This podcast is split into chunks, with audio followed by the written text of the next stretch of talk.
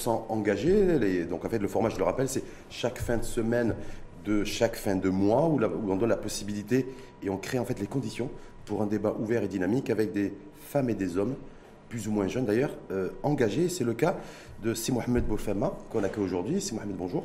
Bonjour. Alors je rappelle que vous êtes CIO, DG, oui Responsable. Responsable, c'est la modestie, ça déjà d'emblée, il plante le décor. La modestie du groupe Adaming, filiale Maroc, c'est bien ça Absolument. Donc une société de services numériques. Voilà, une entreprise de services numériques. On va parler de ça, on va parler des enjeux IT, hein, parce qu'il y a encore quelques temps, on n'arrêtait pas de parler de fuite des cerveaux, de nos compétences et de nos talents marocains à l'égard du fait, en tout cas dans le monde entier, essentiellement en Europe, et, et plus concentré sur la France. Donc on va revenir là-dessus, parce que je crois que vous êtes positionné sur, sur ce segment-là. Mhm. Mais euh, j'ai de vous dire, on ne vous connaît pas beaucoup. C'est Mohamed Boufama, et quand moi j'ai parcouru votre CV, ouais, je me dis, bon, quand on a côtoyé Nicolas Sarkozy, qu'on a côtoyé Brice Hortefeux, qu'on était chef de cabinet de Mérine Ben Salah, ça va quoi. Et en même temps, en même temps voilà, je, je mets un visage à un nom aujourd'hui, moi, en tout cas. Merci. Ben, merci d'abord pour, euh, pour cette invitation. Merci de m'avoir accueilli. Et, euh, oui, c'est vrai. Euh, dans l'ombre, travailler dans l'ombre, c'est ça. C'est pas, c'est pas forcément se faire connaître, mais plutôt se former et se former dans l'ombre. J'ai eu l'occasion, vous avez cité euh, plusieurs euh, personnalités auxquelles, auprès desquelles j'ai pu, j'ai pu évoluer. Et voilà, j'ai pu évoluer dans l'ombre. J'ai beaucoup, j'ai beaucoup appris de chacun et chacune. Donc, parce que vous étiez dans l'ombre ou parce que vous, vous, êtes, vous étiez vachement engagé? Parce que je rappelle, donc engagé dans l'équipe de campagne de Nicolas Sarkozy. Euh, lors de la première présidentielle Non. Plutôt pendant son retour en politique. Vous redébarquez, c'est ça Absolument. Parce que je rappelle que vous êtes natif de Casablanca, donc vous redébarquez. Hein, Absolument. Après 6 ans, six ans passés à Paris, euh, entre les études et le travail aussi. Donc euh, j'ai essayé d'allier les deux, de ne pas rester les bras croisés. Et surtout, j'ai réalisé, j'ai eu la chance de réaliser mon rêve, mon rêve de gosse. Vous savez, quand j'avais quand j'avais 12 ans, c'est drôle parce que quand je raconte ça, on, on en rigole souvent. Euh, quand j'avais 12 ans, je regardais la chaîne parlementaire. J'étais quelqu'un de très passionné de, politique, voilà, mhm. la chaîne parlementaire française. J'étais passionné par ces débats que je regardais euh, à la télé. Je ne comprenais pas beaucoup de choses à l'époque.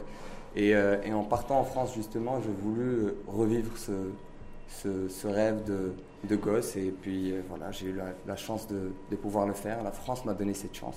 L'occasion était pour moi d'apprendre et, et on ne cesse d'apprendre.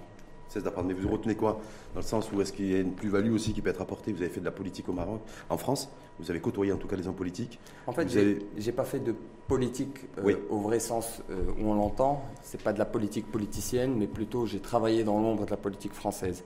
C'est-à-dire que j'ai euh, aidé à, à, construire des discours, à préparer des émissions télé, à, à me former à, sur différents sujets de débat. Mhm. Et puis voilà, c'était l'occasion aussi pour moi de revenir au Maroc auprès de Mariam de Saleh pour retrouver le débat euh, public euh, marocain et donc m'investir dans ce débat économique là. Absolument. Mais sur, sur la politique, pourquoi vous essayez pas de, vous n'avez pas essayé parce que je sais que vous avez pris une autre trajectoire, une trajectoire beaucoup plus économique, de ben, d'essayer de, d'apporter aussi votre expérience, l'expérience acquise auprès de, de certains décideurs politiques français à des décideurs politiques marocains. Parce qu'il y a aussi un déficit en matière de, de communication, d'être un peu coaché, les éléments de langage, les constructions de, de discours aussi. Non, il y, pas, il y avait un espace, il y a toujours un espace d'ailleurs. Bien sûr, il y a toujours un espace et euh, il y a des hommes politiques très brillants au Maroc. Et euh, le moment venu, je pense que j'aurai l'occasion de, de, me réinvestir dans le débat public euh, marocain. Mais là, pour l'instant, euh, voilà, je me concentre. Euh, on est à quelques euh, mois des élections, donc non, vous ne comptez pas. On est à 3-4 mois des élections législatives, communales, régionales, c'est pas non. Bah, je, je, je, pense que je ferai mon, mon devoir de, de, citoyen, de jeune citoyen, responsable. Donc j'irai voter. J'appelle d'ailleurs tous les jeunes à, à, le faire parce que c'est comme ça qu'on peut porter notre voix et c'est comme ça qu'on peut faire avancer les choses. Mmh, on ne peut pas se plaindre après de ne pas avoir voté. cest si on n'a pas voté, on n'a pas, le droit de s'exprimer, c'est ça? Pour vous? Bah, Le vote est une expression, donc euh, est une forme d'expression. Après, euh, libre à chacun de, de, de, s'exprimer comme il le souhaite. Je pense qu'aujourd'hui, avec les réseaux sociaux, avec euh, les moyens que nous avons, on arrive à s'exprimer tout le temps. Et je pense que le vote est un événement d'expression donc euh, il faut le prendre en considération et il faut aller voter. Et vous pensez quoi du fait que certaines personnes considèrent que le gap c'est accru entre le, politique et le, citoyen lambda, et y compris d'ailleurs les, y compris les jeunes, puisque les politiques a priori ne, ne savent pas ou ne parlent pas en tout cas à cette jeunesse? Je suis d'accord. Je suis d'accord. Euh, c'est vrai qu'il y a eu un gap qui, euh, qui s'est creusé, d'autant plus avec cette crise sanitaire que nous avons vécue. Un gros gap s'est creusé. Je pense à une fracture, euh, non seulement une fracture de discours, de dialogue, mais aussi une fracture numérique. Mm. Une vraie fracture aujourd'hui avec les jeunes, que, nous, que, que, vivent les jeunes, que ce soit avec les politiques, mais aussi avec, avec le reste de, de, de, l'écosystème et des, des, de la société civile. Après, il ne faut pas oublier qu'il y a des associations qui mènent qui de, gros efforts et qui de font booster, de booster, mais c'est pas, pas, facile. C'est pas facile. En tout cas, beaucoup considèrent que c'est enjeu, il y a de véritables enjeux pour ces élections euh, de 2021. C'est-à-dire que ce nouveau Maroc, il faut nécessairement qu'il émerge en 2021, en septembre 2021 en tout cas, avec ces élections et pouvoir donner la possibilité aussi au pays de, changer un peu de géographie et d'être porté politiquement par des nouveaux visages. Vous en pensez quoi vous? Bah, il faut, c'est la relève. Ouais. Il le faut, j'encourage. Euh, j'ai toujours encouragé ces démarches-là. Et, euh, voilà, moi, quand j'étais en France, j'ai travaillé pour un jeune qui, euh, qui était méconnu plutôt du, du, paysage politique et qui voulait percer, justement. Je pense à Geoffroy Didier. Il était omniprésent à l'époque dans les médias, d'ailleurs. Oui, omniprésent dans les médias, mais, mais sur la scène politique, il a essayé de percer. Et, et ensemble, on avait justement relever le défi de, de, pouvoir se présenter aux primaires et euh, il était candidat à la primaire mmh, de la droite et du centre. Un petit, un petit mot sur votre passage à la CGM en tant que chef de cabinet à la présidence. Oui. C'était à l'époque où c'était le deuxième mandat, c'est ça? C'était la, la, dernière partie du deuxième mandat de Madame de Saleh. Ben Salah qu'est-ce que vous retenez de votre passage à la, à la CGM Magnifique passage. Oh. Franchement, ah oui, oui, vraiment. J'ai eu un vous avez plus appris avec Mme Salah qu'avec euh, Nicolas Sarkozy? J'ai appris des deux. Nicolas Sarkozy m'a appris le, courage, euh, la persévérance. Mariam Salah m'a appris aussi la ténacité et aussi euh, le fait de, de, relever les défis et que rien n'est impossible. Voilà. Et au niveau économique? Au niveau économique, c'était c'était un beau 360. Je pense que Mariam Salah a eu l'occasion lorsqu'elle a dirigé la CGM, de, de faire de, de, la CGM, qui en soi est une association, en vrai, sur le papier. Théoriquement, syndicat du patronat, Théoriquement, hum. c'est une, association et euh, qui est devenue une véritable institution dans le paysage politique et économique euh, au Maroc. Il y a des mauvaises langues qui disent qu'effectivement c'était le cas jusqu'à ce que voilà que c'est plus le cas maintenant. Avant c'était une organisation forte qui pesait un petit peu sur les sur les pouvoirs publics, en tout cas sur les politiques mm. économiques, sur les stratégies sectorielles, sur les lois de finances, les projets de loi de finances. Et que là, du coup, là, ça, depuis quelque temps, ça serait une, une, caisse enregistreuse. Vous en pensez quoi Écoutez, moi, je, j'ai rien à dire là-dessus. Moi, depuis, euh, depuis que Mérib Salah a quitté son, Vous avez quitté aussi J'ai quitté également et je me suis, euh, je me suis retourné dans, dans, le privé. Dans le privé, justement, on va parler de ça. Vous, m'engager, vous m'avez aidé pour faire cette transition. Alors vous avez monté, un, enfin vous avez monté, oui, vous êtes à la tête d'une filiale. Voilà, je suis à la tête marocaine du groupe Adaming. Mmh. Donc je le, je le, disais précédemment, spécialisé dans les sociétés de services numériques et ingénierie, c'est ça? Exactement. L'histoire de, de groupe Adaming, c'est d'abord l'histoire de son président fondateur, Fauzi Waret. Euh, Fauzi Fauzi Waret. Waret. Oui, oui, à qui je, je rends hommage aujourd'hui. Euh, Fauzi est une personne diplômée en physique-chimie. Donc euh, il a fait ses études euh, en physique-chimie. Et... Vous avez un bac physique-chimie, c'est ça? Absolument, ah moi bah aussi. ah ben, j'ai essayé de préparer ma leçon avant de, oui, bravo. vous recevoir. Voilà, Bravo. Donc voilà. Fauzi est diplômé en physique-chimie. À la fin de ses études, il s'est retrouvé sans emploi. Puis après, il s'est autoconverti au métier de l'informatique et a fait sa carrière dans le domaine de l'informatique. En 2010, il s'est dit pourquoi ne pas justement généraliser ce type de, de de formation et démocratiser ce modèle-là à plus de jeunes. Et c'est là où est né le, groupe Adaming avec un business model qui est très simple. Mhm. C'est qu'on prend des ingénieurs qui ont fait physique-chimie, biologie, mécanique, électronique ou d'autres filières scientifiques, qu'on reconvertit au bout de trois mois à devenir des ingénieurs informatiques. On peut? Bien sûr. C'est possible Bien sûr. En trois mois En, 90 jours Bon, là, j'ai vu qu'on était capable de, produire, fait de, de développer des vaccins anti-Covid en moins d'un an, ce qui était une miraculeux. voilà, scientifique. Et là, vous me dites, nous, en fait, aujourd'hui, on est en capacité de reconvertir des ingénieurs, par exemple des physiciens ou des chimistes, en ingénieurs euh, IT, mm. c'est-à-dire développeurs Java ou autre. C'est ça? Absolument. Absolument pas. Vous avez très bien fait vos. non, non, mais je, devoirs, je connais mais, je, mais ce qui, m'interpelle, en fait, euh, c'est Mohamed, c'est surtout comment on peut arriver à reformater un individu et de tout son parcours, toutes ses références, avec des logiques plutôt physiciennes. il ne s'agit pas de reformater, on va, on va, en parler, on va en parler de, de, ce que vous appelez reformater. Euh, c'est pas vraiment ça, c'est surtout capitaliser sur, euh, sur les connaissances de la personne. Et c'est ça qui est important.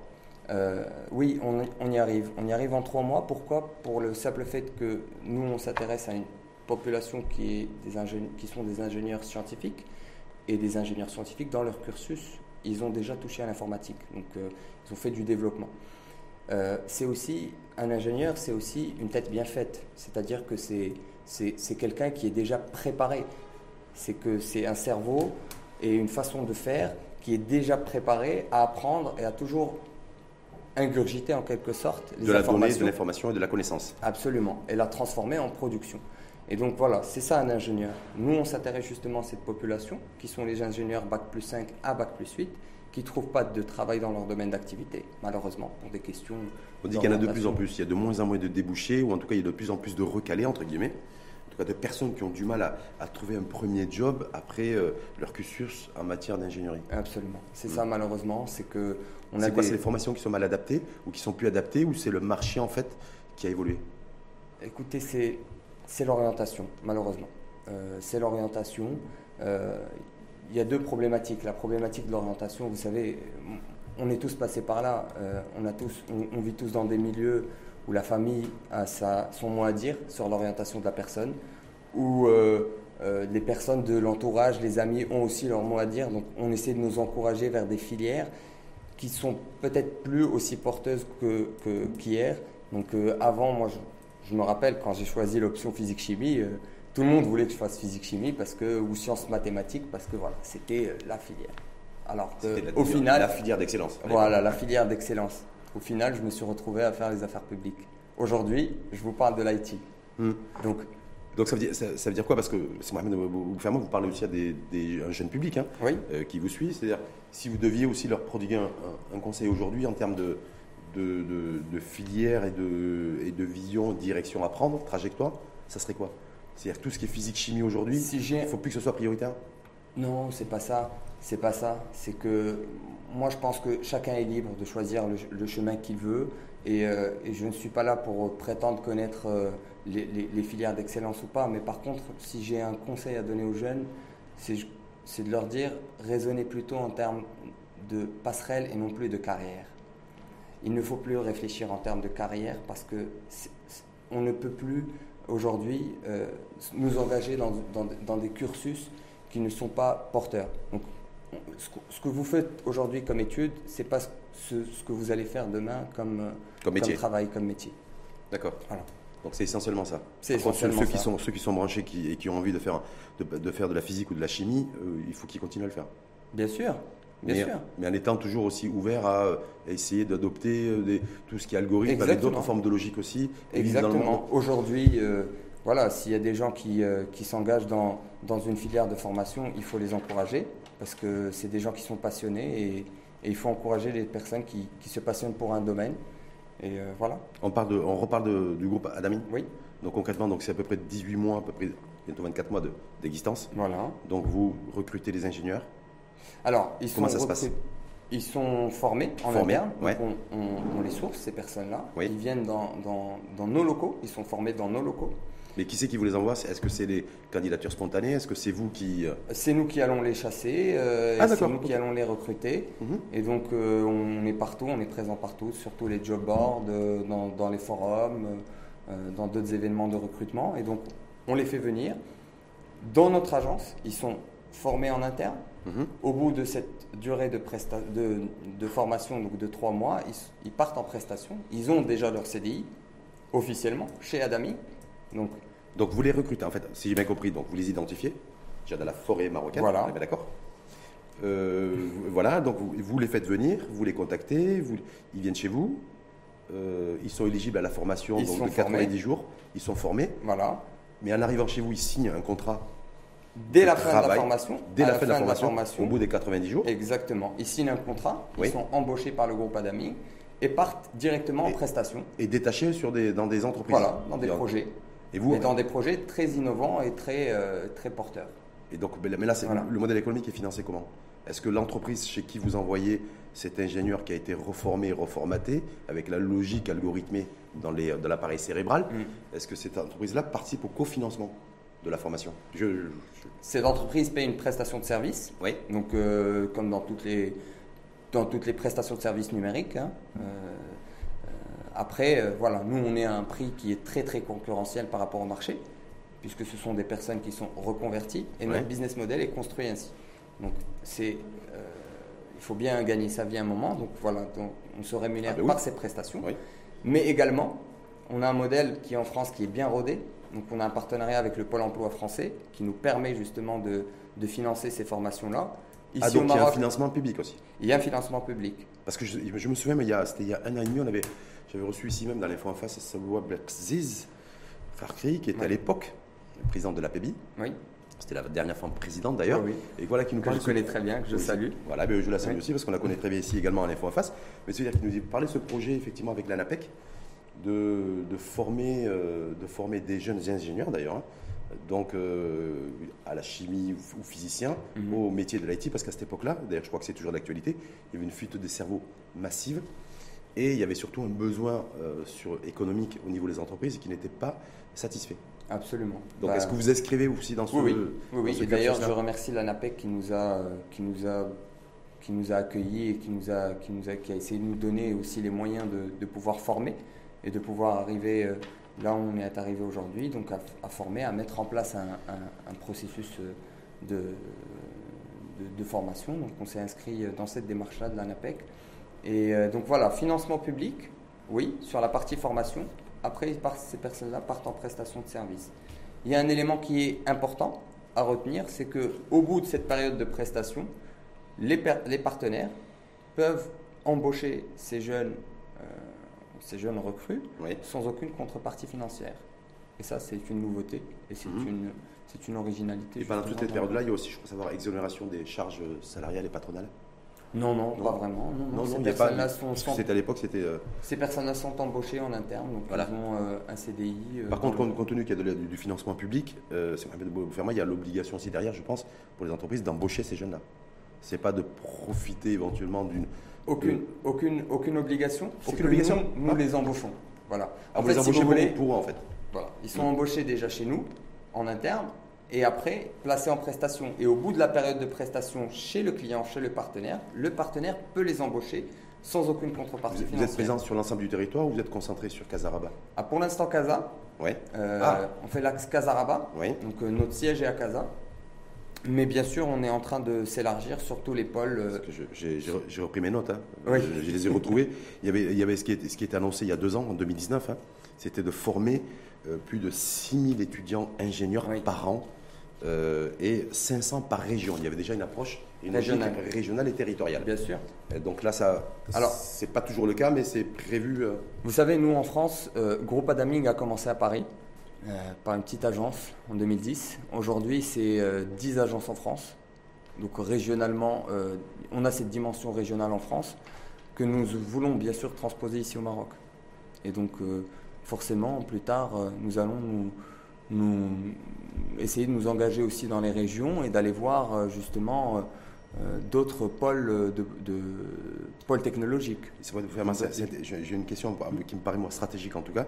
C'est aujourd'hui, euh, effectivement, on dénonçait, les opérateurs dénonçaient la fuite des cerveaux. Hein. Est-ce que cette initiative, cette démarche, votre cœur de business aujourd'hui, c'est pour freiner la migration, j'allais dire, numérique ou c'est pour former euh, localement, pour répondre à des besoins locaux? Parce que des fois, on s'enferme. Il y a du populisme aussi sur les. Voilà. C'est peut-être bien aussi que des talents marocains Haïti s'exportent. Je pense que c'est très bien et que c'est peut-être mieux aussi d'avoir aussi euh, l'autre pendant, c'est-à-dire d'avoir de la ressource et de la compétence locale formée pour répondre à des besoins locaux. Écoutez, sur la fuite des compétences, je pense qu'aujourd'hui, on est. Euh, les chiffres, c'est quoi? C'est 600, 600 ingénieurs Un peu plus de 600 ingénieurs chaque, année. Mm. Ça, c'est les chiffres en tout cas du, du ministre euh, de, de l'Éducation. les migrations ne cesseront jamais. Vous savez, dans un, dans un monde globalisé, on ne peut pas endiguer les flux de, population. Après, le, point positif dans, dans tout, flux de, personnes, c'est que justement quand des gens partent, d'autres reviennent aussi. Donc ça, c'est un point positif. Il faut toujours garder ça à l'esprit et nuancer. Euh, oui, euh, la fuite des compétences, on essaie de pallier justement en recréant de la ressource. Ça, c'est important. Donc nous, on a, on a, mis on a ça en tête. C'est justement, euh, le président Fawzi Ouared porte justement cette, cette, cette volonté et cette vision. C'est que là où on va, là où on se, s'expand, le groupe Adaming, on a envie de laisser une empreinte durable sur la jeunesse et localement dans le pays. Donc je pense que nous, on a, on a essayé de, de, mettre en place plusieurs, plusieurs, euh, plusieurs initiatives justement pour pouvoir pallier à cette fuite des compétences. On a d'abord, euh, sur les projets que nous faisons, parce que nous ne faisons pas que ce modèle de reconversion, on a aussi euh, une cinquantaine de jeunes aujourd'hui qui développent pour le compte de, personnes, de, clients que nous avons à l'étranger. Donc on fait de l'offshoring, mais de l'offshoring à haute valeur ajoutée. Euh, donc là, ce, que, nous faisons justement pour garder ces jeunes ici au Maroc, parce que... Comme vous dites, simplement, excusez-moi de vous interrompre, euh, ça permet de vous faire mal, on fait de la, du offshoring à forte valeur ajoutée. C'est quel type de service que vous rendez C'est-à-dire que, c'est-à-dire que nos, jeunes travaillent sur des projets mhm sur toute la, sur toute la démarche du projet, mhm. c'est-à-dire de l'expression du besoin jusqu'à la mise en production. Donc toute la chaîne de valeur Toute la chaîne de valeur, exactement. Voilà. Pour des, des clients qui sont à l'étranger? Qui sont à l'étranger. Et justement, pour essayer de pallier à cette fuite des compétences, il faut euh, que les entreprises essayent de montrer aux jeunes et de donner justement la chance aux jeunes de faire des projets qui sont euh, aussi euh, à forte valeur ajoutée. Ce qui n'est pas forcément le cas chez nous. Parce qu'on dit qu'en fait, les, deux critères de, qui poussent les jeunes talents marocains à migrer, c'est un, le, cadre de vie, mmh. qui serait beaucoup plus agréable dans un pays comme la France ou le Canada. Et deux, le fait que les entreprises ne sont pas forcément en capacité d'accueillir ce genre de profil. Exactement. Et donc les entreprises doivent aussi travailler sur le mode de management. Je pense qu'il y a un mode de management euh, nouveau qu'il faut, qu'il faut garder en tête. Euh, la crise aujourd'hui que nous avons vécue a été tellement subite et brutale qui nous laisse penser à un temps d'avant et un temps d'après. Euh, après, je pense qu'on a tous envie de reprendre nos habitudes. C'est vrai qu'on a tous Ça vous tarde, vous? Oui, ça, nous tarde, certainement. On a tous envie de, de reprendre, de, de, pouvoir ressortir sans masque, de pouvoir aller au restaurant, de pouvoir euh, revoyager. Mais je pense que retrouver nos habitudes managériales d'avant serait une erreur. Hmm. Pourquoi? Pour le simple fait qu'avant, les, les modes de management ne prenaient pas beaucoup en considération la responsabilité sociétale et environnementale des entreprises. Pas plus qu'elle ne donnait à l'éthique la place qui lui revient euh, dans, dans, le management. Et je pense que dans cette réorganisation du, du, travail, euh, je pense que les, les, sociétés devraient, en tout cas, euh, asseoir leur management sur deux piliers fondamentaux, deux dimensions fondamentales. C'est d'abord la bienveillance managériale et aussi l'autonomie responsable des collaborateurs. Bienveillance managériale, Simplement, ça consiste à ne laisser aucun collaborateur isolé, à prendre en considération la séparation entre sa vie professionnelle et sa vie personnelle. C'est très important. Alors ça, dans le modèle, modèle télétravail, c'est pas évident. Hein. Absolument. Mais après, il faut aussi accompagner, et c'est ça, euh, la bienveillance managériale consiste justement à aller euh, voir les collaborateurs et les encourager à séparer justement leur vie professionnelle et leur vie personnelle. Donc il s'agit en fait de renforcer les solidarités, de renforcer la confiance, surtout, surtout la transparence et le sentiment d'appartenance. L'autonomie responsable des collaborateurs, c'est très simple, ça passe par l'implication des collaborateurs dans, dans, le processus de changement, dans tout le processus de changement. Et de décision également Et de décision, parce que l'expérience a démontré que lorsqu'on implique un collaborateur dans un processus de changement, croyez-moi, les collaborateurs arrivent à, à faire des, à, proposer des solutions très innovantes et très adaptées euh, aux besoins des, entreprises. Merci en tout cas infiniment à vous. Merci, c'est Ferma, je rappelle, euh, DG donc, du, euh, du, groupe, en fait la filiale Adaming Maroc, société de services numériques en charge de former, reformer, reformater des ingénieurs comme vous qui auraient pu être chimistes je suis pas, je, ou physiciens, un développeur Java. Je ne suis pas très, très chaud avec le mot euh, formaté, ouais, ni même reconversion. Moi, je vous savez, dans le groupe, on est plus vers la réorientation professionnelle. Vous savez, quand, on a encore du temps? Oui. Oui. Allez-y. quand, quand, vous demandez à un jeune, euh, vous savez, dans le cheminement de, de la reconversion tel qu'on a cité, quand un jeune, euh, on lui demande de, de, de, de prendre tout ce qu'il a fait comme étude et, et, et, de mettre de côté pour se former sur un autre domaine, ça ne marche pas. C'est pour ça que nous, dans le groupe, on dit aux jeunes, capitalisez sur ce que vous apprenez. Et moi, je dis, moi, ça me réconforte personnellement de savoir que je peux encore me former. Hum. Et on peut se former, d'ailleurs, on parle de formation tout au long de la vie Bien professionnelle. on n'arrête pas de se former. Justement, dans cette crise, ça nous a appris justement cette, cette résilience, cette capacité à. Flexibilité, adaptabilité. Merci en tout cas, merci, merci Rachid. Et puis, euh, et puis surtout à, très bientôt et puis bonne chance pour dans tout ce que vous allez continuer à entreprendre. Merci. À Merci beaucoup.